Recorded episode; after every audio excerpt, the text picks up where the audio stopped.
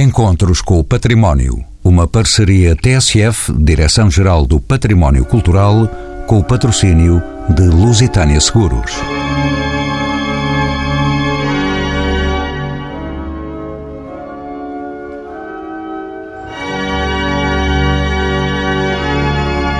Este é o som da inauguração em 2010 dos únicos seis órgãos no mundo existentes na Basílica de Mafra. Deixámo-los em fundo enquanto subimos ao quarto piso da ala nascente deste real edifício, onde aparece impante a biblioteca de 85 metros de comprimento por 9,5 de largura. Espreita de modo tenue uma ligeira luz saída das janelas. Ao centro, uma abóbada apoiada em quatro arcos revestidos a pedra mármore. Daí sobressai esculpido um rosto humano representando o sol, evocação do monarca fundador Dom João V. Emerge também do chão a pedra liós, em vários tons. Imponentes as estantes que suportam mais de 30 mil volumes de capas forradas a ouro de saberes repousados no arco do tempo do século XV ao século XIX. Estão aqui tratados de teologia e do direito canónico e civil, da história à geografia, passando pela matemática, a arte, a música e a medicina, e também livros do Index proibidos por Roma, mas curiosamente autorizados por bula do Papa Bento XIV. É assim esta Casa da Livraria, uma das mais ecológicas bibliotecas do mundo. De tudo isto hão de falar os meus seis ilustres convidados dos encontros com o património. Teresa Amaral, licenciada em História com pós-graduação em Ciências Documentais, é desde 1994 bibliotecária neste Palácio Nacional de Mafra. Isabela Becassis, licenciada em História pela Universidade de Lisboa, bibliotecária arquivista por Coimbra, mestre em edição de texto pela Nova, é desde 2003 técnica superior de arquivo na Torre do Tombo. Fernanda Guedes Campos, doutorada em História Moderna pela Universidade Nova de Lisboa, foi subdiretora da Biblioteca Nacional e é investigadora da história do livro e de bibliotecas no antigo regime. José Medeiros tem formação em Química, Arquitetura e História Pintor, ceramista e fotógrafo, é investigador de saberes ocultos e técnicas de autoconhecimento. É presidente da Associação dos Amigos deste Real Edifício de Mafra. Tiago Reis Miranda, doutorado em História Social, é investigador no Centro de História da Universidade de Évora. E Mário Pereira, licenciado em História, foi subdiretor-geral do Instituto Português de Conservação e Restauração Restauro e é desde 2008 o diretor deste Palácio Nacional de Mafra, a quem pergunto em que contexto é criada a Biblioteca do Real Edifício de Mafra.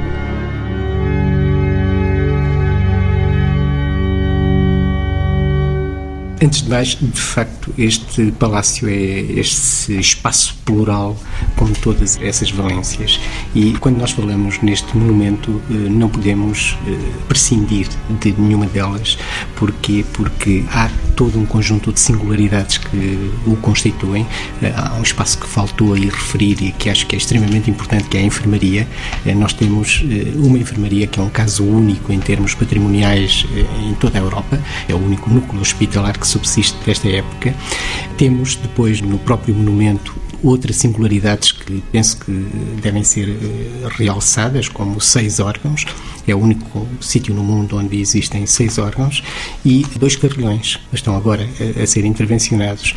Seis órgãos, esperamos eh, e vamos eh, recomeçar os concertos no dia 4 de maio, dia 4 e 5 vamos retomar os concertos e no final do ano esperamos retomar também os concertos de carrilhão. E Mário Pereira, temos também uma magnífica e Magna Biblioteca. Sim, e depois temos, eh, naturalmente, aquilo que para muita gente é considerado como a joia da coroa de todo este monumento, que é eh, a biblioteca. E a nossa biblioteca eh, é uma biblioteca também ela singular.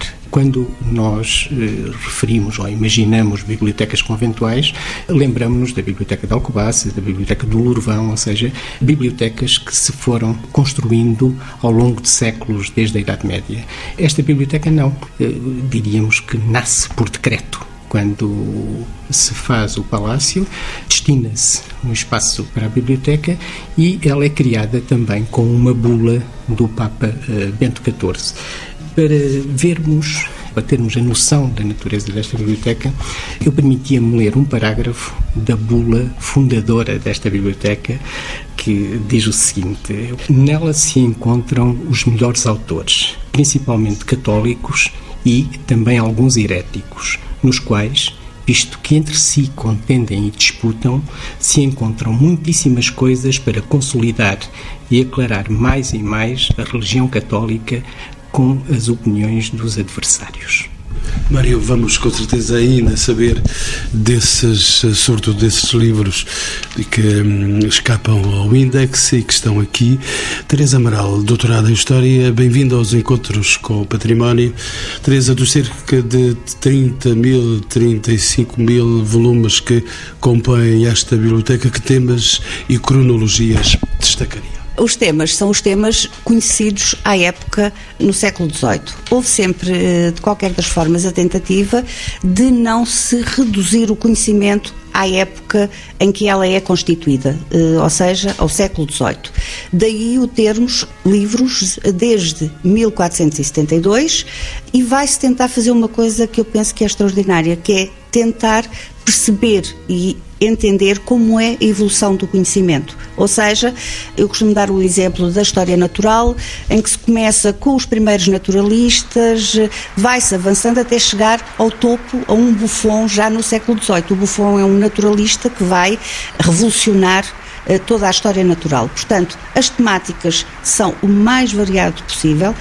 Temos toda a parte religiosa está presente, toda a parte não religiosa também, e temos realmente uma evolução desse mesmo conhecimento, que é isso que eu penso que é muito importante, é a não redução àquilo que está a acontecer no século XVIII, mas perceber que as coisas não nascem por acaso, têm todas elas uma, uma evolução.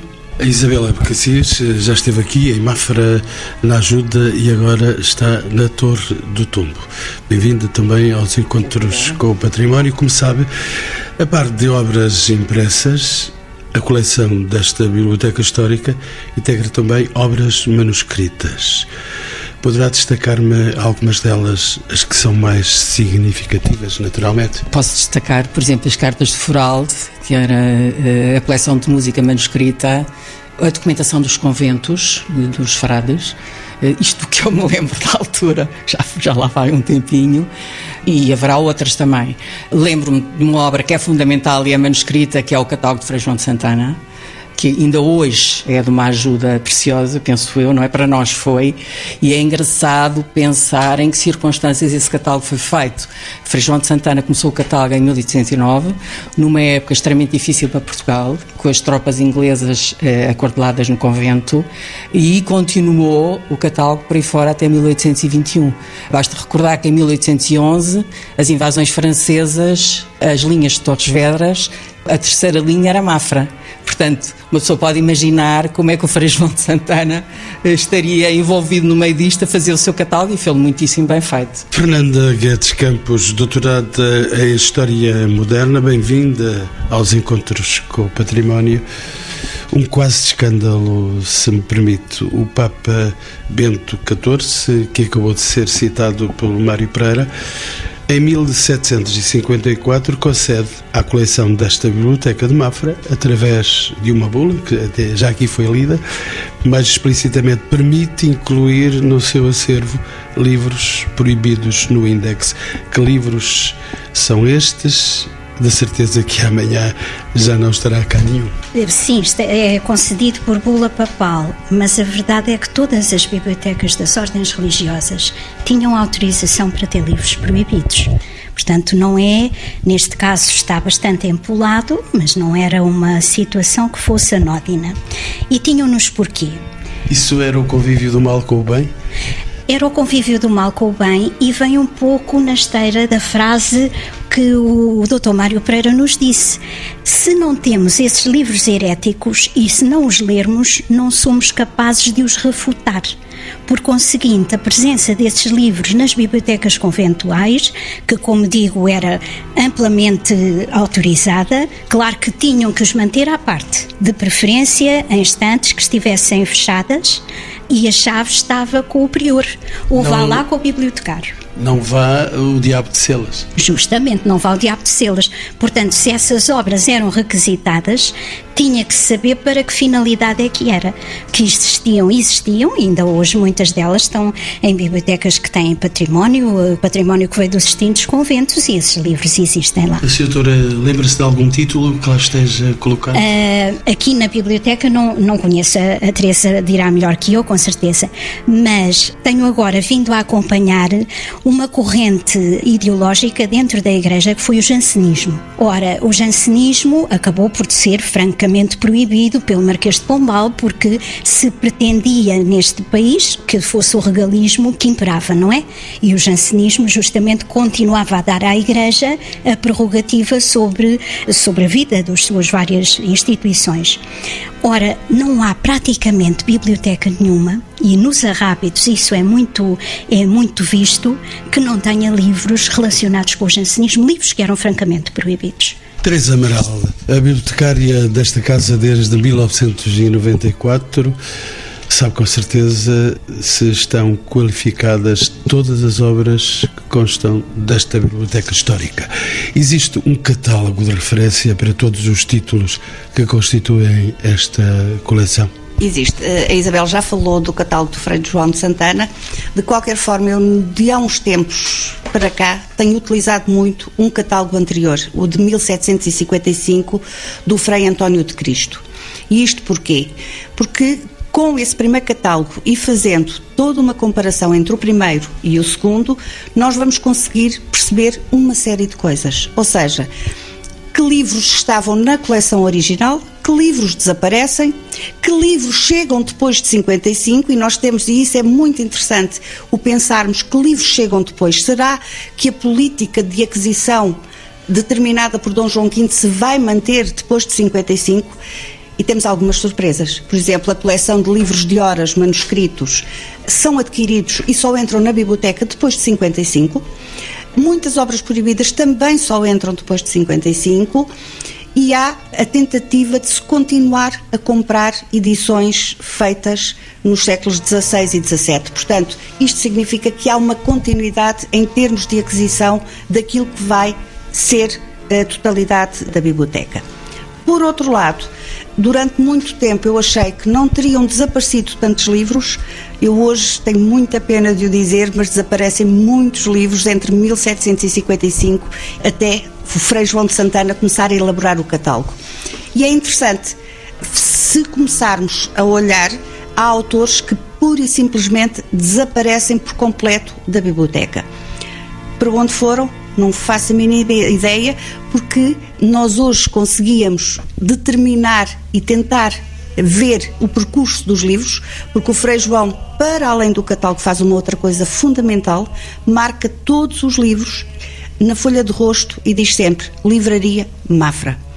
Ora, se os livros estivessem marcados, e aí vamos à, à, história das marcas de posse, que eu penso que depois o, o professor Tiago está muito mais nisso, mas em relação ao marcar livros, se eles estivessem marcados antes de Frei João de Santana, nós conseguíamos descobrir o percurso. De qualquer das formas, hipoteticamente, os franciscanos, quando saem do convento, terão levado alguns, e é interessante porque se começarmos a comparar a Biblioteca de Mafra com a da Rábida, há ali um conjunto de livros que são os mesmos, e depois há livros que estiveram em Mafra, que depois estavam na Arrávida e que desapareceram de Mafra. Portanto, há todo aqui um percurso e há todo um caminho que os livros uh, vão percorrendo e que nós, por vezes, temos dificuldade em conseguir perceber uh, toda esta forma de transporte e de mudança de livros de umas bibliotecas para as outras, embora estejamos a falar de franciscanos, como eu estava a dizer. Teresa, deixe-me só uh, sugerir na pergunta que isto não terá sido obra, obra do demo, não? Não, não penso. Não penso que assim o. E já agora, que, que títulos que há pouco que, foram referidos que são do Index. Do Index. Nós temos uma, uma edição das Trágico-Comédias do, do Gil Vicente, completamente censuradas, onde inclusive em determinada altura se diz toda esta obra é proibida e não pode ser lida sem licença. Temos um interessantíssimo que nos fala sobre a faces humana e as características da faces humana e que lhes vão dando características, algumas delas perigosas, porque diz se tiver estes traços na cara, na testa, em tal sítio, pode ser uma meretriz ou pode ser um ladrão, portanto é um outro título que está no, nos proibidos. Temos algumas Bíblias publicadas no norte da Europa. Temos uma primeira edição do Alcorão, de 1525-26, que é publicado na Europa Ocidental. Que era um livro proibido? Que era um livro proibido, exatamente. E depois, a parte interessante é que todos os que são proibidos dizem sempre proibido. Muitas das vezes indica a data do decreto e ainda se é proibido de primeira classe, de segunda classe, de terceira classe, porque conforme o grau de mal que eles poderiam ter, assim seriam classificados em primeira, segunda ou terceira classe. Tiago Miranda, doutorado em História Social, bem-vindo também aos Encontros com o Património. Quem foi o autor do desenho do projeto desta sala maior deste edifício e que foi o autor da arrumação de obras e temas de obras, como se diz, como se diz tecnicamente? Originalmente a biblioteca não foi instalada onde está agora. Foi instalada em outras salas e só foi transferida para esta sala que estava prevista, creio que desde o início, para ser biblioteca mais tarde. Quem desenhou a estantaria foi um arquiteto Manuel Caetano de Souza.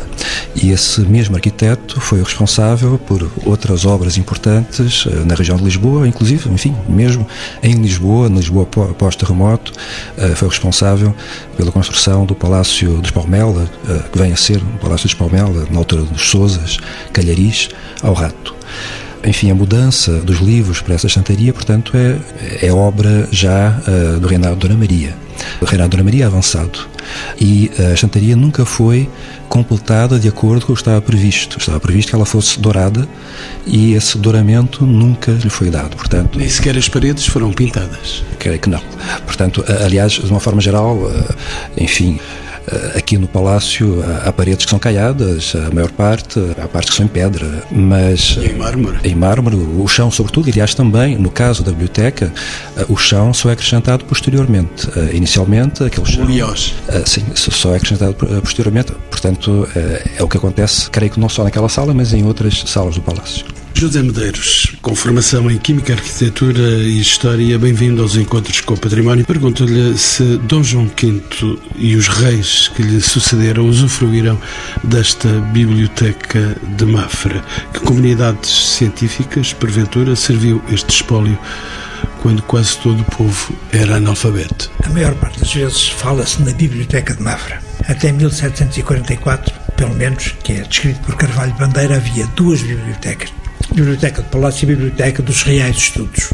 Por Dom João V, a partir de 1733, fez funcionar neste edifício talvez uma das componentes mais interessantes do Real Edifício de Mafra, esses Reais Estudos. E a maior parte dos livros que hoje estão na biblioteca, no lado sul da biblioteca, os livros do saber, foram comprados não para o convento, mas sim para esses reais estudos, que foram modificados mais tarde por ordem de Marquês de Pombal, pela bula do Papa Clemente XIV e muitos outros que vão surgir posteriormente, se entrarmos nos livros proibidos, na altura em que o Marquês de Pombal expulsa os franciscanos de Mafra, faz substituir os franciscanos pelos cones regrantes de Santo Agostinho, o projeto da biblioteca que hoje conhecemos é feito exatamente pelos cones regrantes e, até 1792, são feitas várias reformas. Claro que os cones regrantes, a Ordem Rica, tinham o capital necessário para fazer a biblioteca, iniciar a biblioteca, claro que quando, em 1792, eles saem, são de novo substituídos pelos franciscanos, a obra não foi completada como deveria ter sido. Não foi dourada, não foi arranjada, mas passou a estar toda ligada num só, numa só sala. Passou a ser uma única biblioteca. Tiago Miranda é investigador na Universidade de Évora. Como sabe também, as marcas dos livros já foram aqui sinalizadas por Teresa Amaral. As marcas dos livros são testemunho da sua proveniência. É possível, assim, traçar a origem, os trajetos e leituras de livros do século XV, XVI e XVII que chegaram a Mafra no século XVIII. Uma longa viagem, como é visível isto. Sim, isso é visível através vários tipos de marcas. Eu tive a sorte, durante alguns anos, a trabalhar com o apoio da direção desta casa e dos funcionários da biblioteca e, em particular, da doutora Mafalda Nobre, com quem vi, lado a lado, praticamente todos os 20 e muitos mil volumes desta biblioteca à procura dessas marcas. Nós concentramos sobretudo nas marcas que aparecem nas capas, nas lombadas, nas folhas de rosto, nas contracapas. Podem ser eh, vinhetas tipográficas, podem ser marcas de ferros, podem ser assinaturas, eh, marcas de doação, de prémios, há livros de prémio que vêm cá parar, e todas essas marcas uh, contam-nos a história de livros que, por vezes, são livros de coleção há mais de 200 anos, o que é espantoso. Há livros que têm mais de três, quatro marcas de uh, posse ou de proveniência diferentes e muitos deles têm marcas estrangeiras, porque, como já aqui também foi lembrado, boa parte desta biblioteca foi formada em relativamente pouco tempo através de encomendas régias. E essas encomendas eram feitas a embaixadores portugueses no exterior ou a grandes livreiros que trabalhavam. Essas, esses pedidos levavam naturalmente o selo do rei. Sim, quer dizer, era sobretudo com dinheiro do rei que, que isso se fazia e o rei tinha algumas pessoas encarregadas uh, de fazer esse trabalho, não só embaixadores, como uh, padres ou oficiais que trabalhavam junto a ele, pessoas de confiança, que por sua vez tinham relações privilegiadas com alguns grandes livreiros uh, de Lisboa. Os livros eram comprados em grandes quantidades e já agora, uh, permite-me só acrescentar que uh, tudo indica que muitas dessas compras eram feitas não exclusivamente para Mafra, mas pensando no complexo de bibliotecas do rei. O rei, na altura, além do Palácio de Mafra, Dom João V, portanto, patrocinava a constituição de um outro grande palácio-convento das necessidades, para além de ter a sua própria biblioteca do Passo da Ribeira. Portanto, tudo indica que os livros eram, eram comprados em conjunto e depois eram divididos por esses três espaços, pelo menos. José Medeiros, volto a si, é também investigador eh, de saberes ocultos, esotéricos. O esoterismo está presente na coleção desta Biblioteca de Mafra e o levantamento de textos herméticos aqui presentes permitiu já a realização, pelo menos, de três exposições. O que são os temas esotéricos desta biblioteca? Matérias que eram ensinadas no século XVIII sob a designação de filosofia natural astrologia, cabala, magia, magnetismo, toda uma série de matérias que continuaram a ser ensinadas e que, na realidade, as obras mais importantes figuram nesta biblioteca. Todas elas estavam já consideradas como matérias interditas. Daí a autorização papal para que fossem consultados pelos estudantes. Repare que aquilo que nós temos em Mafra é muito semelhante, em termos de livros proibidos, àquilo que encontramos na Biblioteca do Escorial. Filipe II tinha mandado comprar, através da Áreas Montano, o seu bibliotecário, toda uma série de livros de tudo aquilo que foi comprado e constava da biblioteca de, do Escorial. A única obra que nós não temos em Mafra é uma obra de John Dee, o astrólogo das rainhas de Inglaterra, de Rainha Maria depois da Rainha Isabel. De resto, nós temos tudo, exatamente a mesma coisa. Com a grande diferença que os livros aqui eram de facto consultáveis, no Escorial não, porque são arrumados ao contrário, a lombada está para trás, de forma a que só o Ares Montano ou o Rei soubessem pelo número a que matérias se referiam. Agora, não eram matérias consideradas como ocultas. Repara, o que é o ocultismo? Normalmente o ocultismo é tudo aquilo que nós não entendemos, está ocultado, não percebemos. É o negro do conhecimento. Quando temos acesso a esse mesmo conhecimento, as coisas passam a ser muitíssimo mais acessíveis e muitíssimo mais entendíveis. Uma das obras que nós temos aqui, do Atanásio Kircher, tem uma gravura fantástica. Há um astrónomo que está num cantinho de joelhos a levantar a ponta do céu e a espreitar para trás do céu, onde se vê um universo imenso. Uma das obras curiosas proibidas da Biblioteca de Mafra é uma obra de Giordano Bruno, em que ele fala exatamente nessa mesma matéria. Os universos são imensos. A Terra não é o centro do universo. Portanto, todas estas matérias não consideradas como matérias ensináveis, digamos assim, ou divulgáveis, estão aqui estes lugares dos tempos passados. Isabela Becassis, tem uma questão que vou dirigir também à professora Fernanda Guedes Campos. Não será exaltação patriótica se dissermos que esta é uma das bibliotecas históricas mais importantes do mundo e não é a única criada sob a ordem de Dom João V. Existem outras bibliotecas joaninas, por exemplo, a de Coimbra, não esquecemos. Existe uma linha de coerência ou existem livros diferentes com diferentes propósitos determinado pelo monarca? Consoante as bibliotecas. De facto, não tenho presente quais são os livros. Penso que haverá muitos que, são, que estarão numa biblioteca e noutra, igualmente. O, o que se vê é que o monarca teve a, a preocupação, ao criar estas bibliotecas, eh, ter cuidado com o aspecto ornamental, quer dizer, faz-nos lembrar as bibliotecas falantes da Alemanha. São ambas muito bonitas do ponto de vista arquitetónico e do, e do ponto de vista ornamental. Professora Guedes Campos. De facto, aquilo que já tinha dito o Dr. Tiago Miranda é uma verdade. Eh, Dom João V mandava comprar e mandava comprar vários exemplares normalmente e procurava aquilo que, do ponto de vista científico, mas não só, eh, nas belas artes também, fez bastante por isso, e na literatura também, e na própria religião, aquilo que fossem as edições mais interessantes, aquelas pelas quais se podia aprender.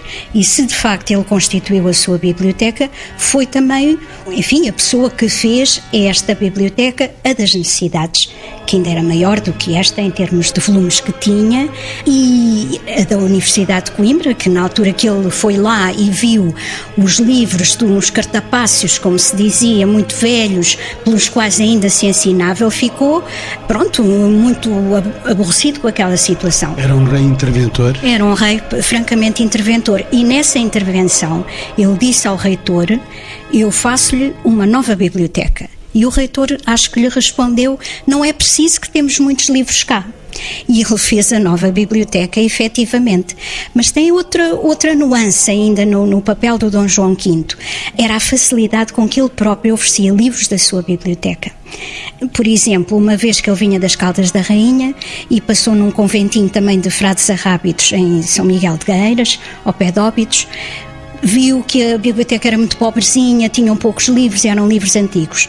Quando chegou a Lisboa, mandou fazer um pacote de 300 livros e mandou-os para lá. Portanto, fazia com muitas facilidades este tipo de, de ofertas.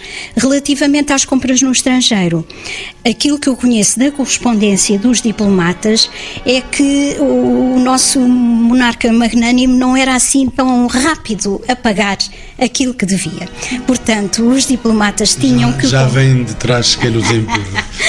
os diplomatas tinham que adiantar o dinheiro e depois eram cartas e mais cartas, e entre eles diziam: Você já recebeu? Não, ainda me estão a dever duas remessas, e assim. Mas o dinheiro certamente que chegou. Mário Pereira, regresso à fonte do poder, o diretor deste imenso palácio, desta magnífica biblioteca. Esta biblioteca tem mais leitores ou mais visitantes? Existem programas ou atividades paralelas ao programa de visitas?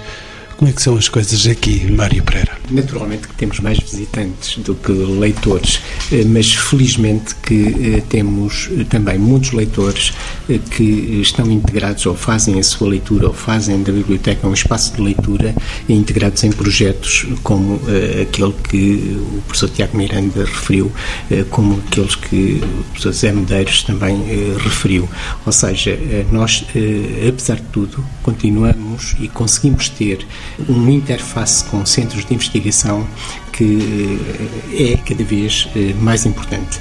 Eh, neste momento temos, inclusive, um programa a decorrer, um programa europeu, o Moby Dig, em que a biblioteca está envolvida com outras bibliotecas europeias, de maneira que espaço de visitação, sim, pela fruição daquilo que os rankings mundiais falam, uma das três bibliotecas mais bonitas do mundo, para nós, naturalmente, é a mais bonita e é sempre enfim, um regalo para vista poder visitar e poder fruir este espaço, que é um espaço de cultura. Teresa Amaral, a bibliotecária Amor, se me permite. Existem projetos em curso, ou projetos futuros, o Dr. Mário Pereira acabou de já referir algumas envolvências desta casa e esses projetos que envolvam esta biblioteca. Poderíamos uh, dar notas mais objetivas de tudo isto? Penso que a muito breve espaço. Vamos continuar a trabalhar com, com o professor Tiago Miranda. Cabe-me informá-lo, se calhar em primeira mão, de que aquela primeira listagem de, de, que foi feita sobre as marcas de proveniência, e isto porque nós estamos neste momento a fazer a catalogação de uma forma sistemática, que nós falamos em 30 mil volumes, mas eu não sei quantos livros são estamos neste momento nesse problema em que começamos a abrir um livro e temos 150 livros eh, lá dentro, diferentes. Portanto, eu tenho um volume, mas tenho 150 títulos. E com tudo isto que nós temos estado a fazer, temos estado a descobrir muito mais marcas de posse, muito mais coisas e já temos uma listagem tremenda. Portanto, isto é um desafio.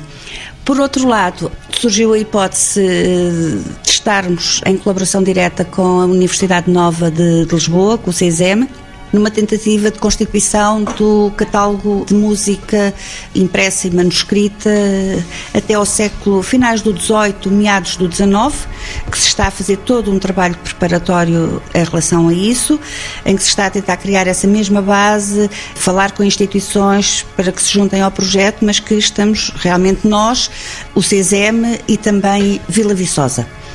Por outro lado, como o Dr. Mário Pereira disse, fomos convidados a integrar um projeto europeu que tem a ver com digitalização.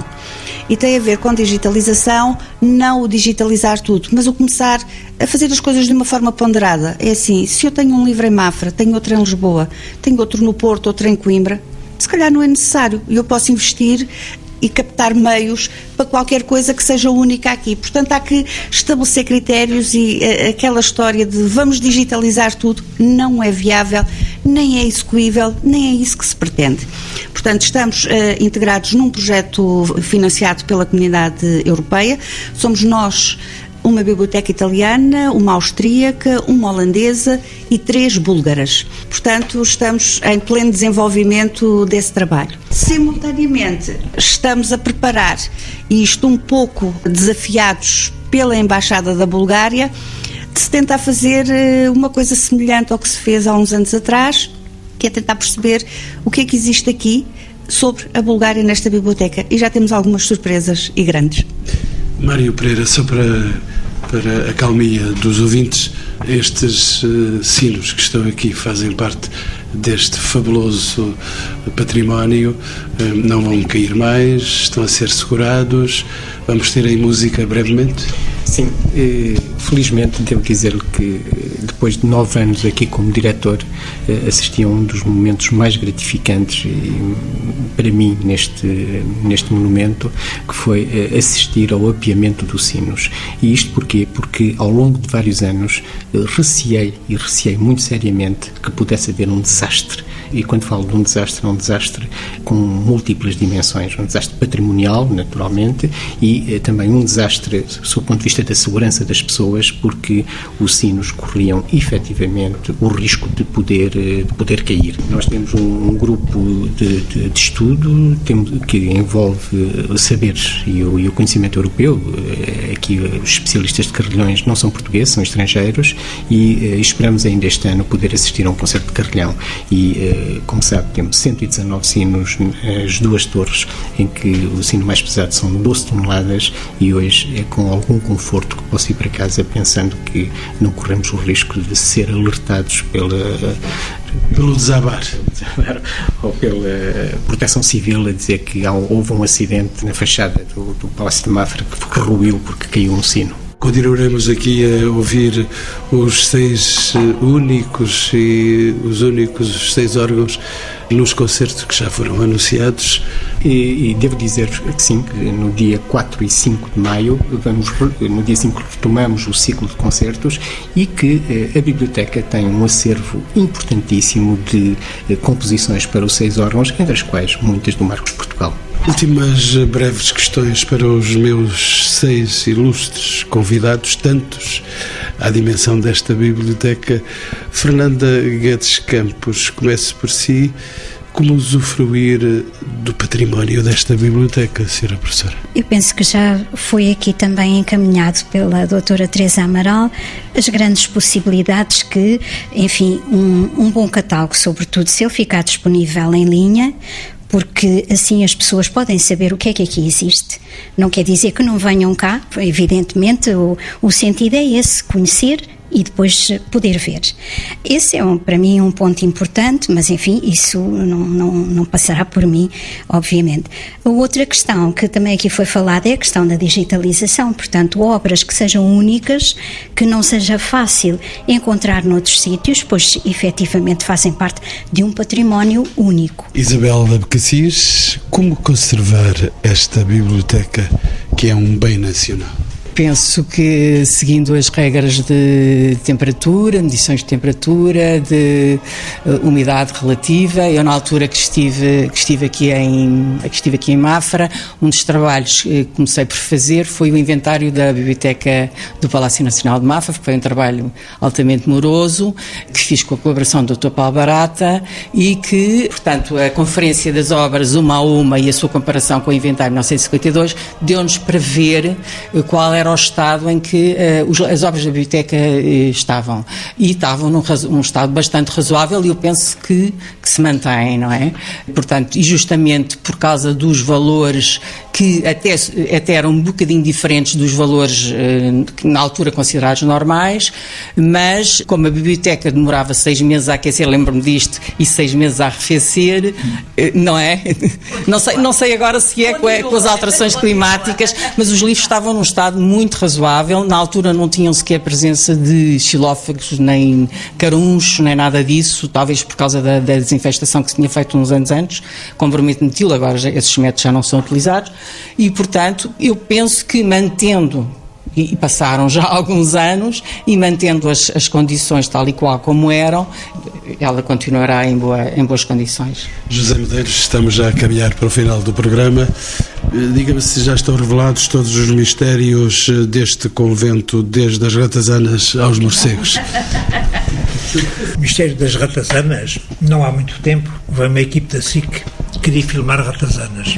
Andei com eles pelos esgotos. Tivemos que estar meia hora parados, em silêncio, sem luz, para se ouvir um ratinho ao fundo. É um Nem um ratinho. Nem um ratinho, é um mito. Morcegos. Sim, morcegos, a Teresa falará disso melhor do que eu, porque na realidade os morcegos fazem a conservação dos livros da biblioteca. E há, de facto, obras que têm que ser conservadas, porque há obras únicas. Repare, nós temos na biblioteca todas as obras de Coménios, Komensky, que latinizou o nome e que foi o grande reformador do ensino no norte da Europa. E que, na realidade, vai dar regras completamente diferentes à forma de ensinar no século XVII. E as obras estão todas em Mafra e não são comuns em muitas bibliotecas. A coleção de obras de alquimia existentes na Biblioteca de Mafra é única. Tudo isto tem de ser conservado. E não é só conservado. É que há bocado referiu exatamente como é que se dá vida à biblioteca. Consultando, vindo, vendo, porque há coisas que têm que ser vistas, lidas, consultadas para que as obras se mantenham vivas, senão não fazem sentido. Teresa Amaral, essa colónia de morcegos é ativa. Quando se fala em colónia, pensamos num bando de, de, de, de malfeitores. Bom, é assim, eles são visíveis e eu fico algumas vezes até tarde na biblioteca e quando digo até tarde, 9, 10, 11 da noite, que é quando eu fico sossegada e é frequente, quando está tudo muito calmo e quando eu saio, muitas vezes vejo-os a voar. É verdade. Por outro lado, vê-se que eles continuam a existir porque os vestígios de guano continuam a aparecer no chão, portanto, isso significa que eles estão lá presentes. Agora, como não são amestrados, nós não os conseguimos ver, eh, pensar. Hoje vamos lá sentar-nos e eu posso lhe contar muito rapidamente uma história. Nós eh, temos tido colaboração com um grupo de estudiosos de, da área dos morcegos e eles um dia tinham cá um equipamento que veio do estrangeiro, que fazia não sei o quê. E viemos dois dias seguidos à biblioteca, das nove da noite às duas da manhã, estivemos sentados no meio da biblioteca a olhar para o ar e nem num dia nem no outro os morcegos apareceram. apareceram no dia a seguir depois deles terem ido embora. Portanto, isto é sempre muito relativo, mas eles aparecem, são visíveis. Estratégias dos morcegos. Que ratinhos não haverá, morcegos sim, e foram vistos mesmo fora de horas. Tiago Miranda, como partilhar este património e não apenas os livros do Index? Boa parte das pistas acho que já, já foram dadas por todos que me antecederam. Eu frisaria essa vertente da consulta, da leitura e da colaboração entre instituições. Uh, enfim, este edifício e esta biblioteca são quase que maiores que Portugal em, em alguns aspectos. Uh, é preciso que haja uma colaboração mais intensa entre várias instituições para que isto tudo seja conservado, em primeiro lugar, e em segundo lugar, enfim, valorizado, explorado e ressignificado. Porque aquilo que nós não conhecemos, efetivamente, enfim, serve para muito pouco, vai perdendo sentido vai-se degradando. Teresa Amaral, uma última questão. Haverá ainda algum livro uh, ainda por requisitar aqui em Mafra? Os livros editados neste nosso tempo também chegam aqui? Não, é uma biblioteca fechada. Tivemos eh, duas doações, uma há cerca de 10, 12 anos, uma agora mais, eh, mais recente, de livros modernos, que têm a justificação de entrar, não entram na sala de fundo antigo, entram noutras salas estiveram em quarentena para não se irem misturar. Fui vendo como é que eles eh, se estavam a portar em termos de se estavam a absorver ou não umidade para se poder integrar em salas anexas à biblioteca. Mas diga-me, eh, pelo menos o memorial do convento está cá. Quer que eu diga a verdade? Lá em cima na biblioteca não. Não tenho nenhum exemplar. Não tenho. Eh, a última exposição em que se abordava esse assunto que era aquela exposição que esteve patente do Tratado à Obra, posso lhe dizer que o exemplar do memorial do convento que estava exposto era o meu pessoal. Portanto, não tenho nenhum. Lá em cima na biblioteca. Penso que cá embaixo há.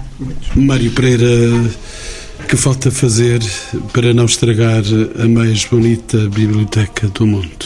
Falta continuar eh, a fazer aquilo que nós temos vindo a fazer. Ou seja, eh, fazer eh, muito pouco para alterar aquilo que é o habitat da biblioteca, fazer muito pouco para alterar as condições em que os livros estão. Agora, falta fazer depois muita coisa que é fazer que estas alterações não se alterem, que estas alterações não se degradem.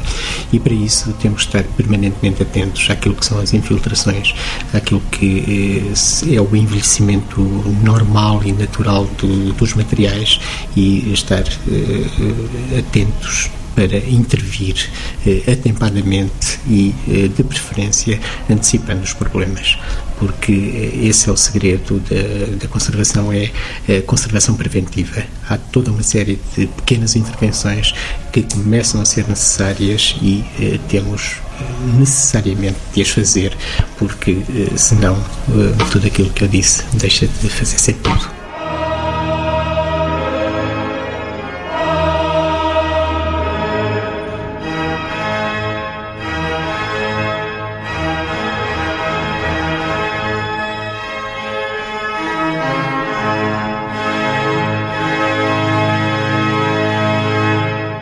Encontros com o Património. Uma parceria TSF, Direção-Geral do Património Cultural, com o patrocínio de Lusitânia Seguros.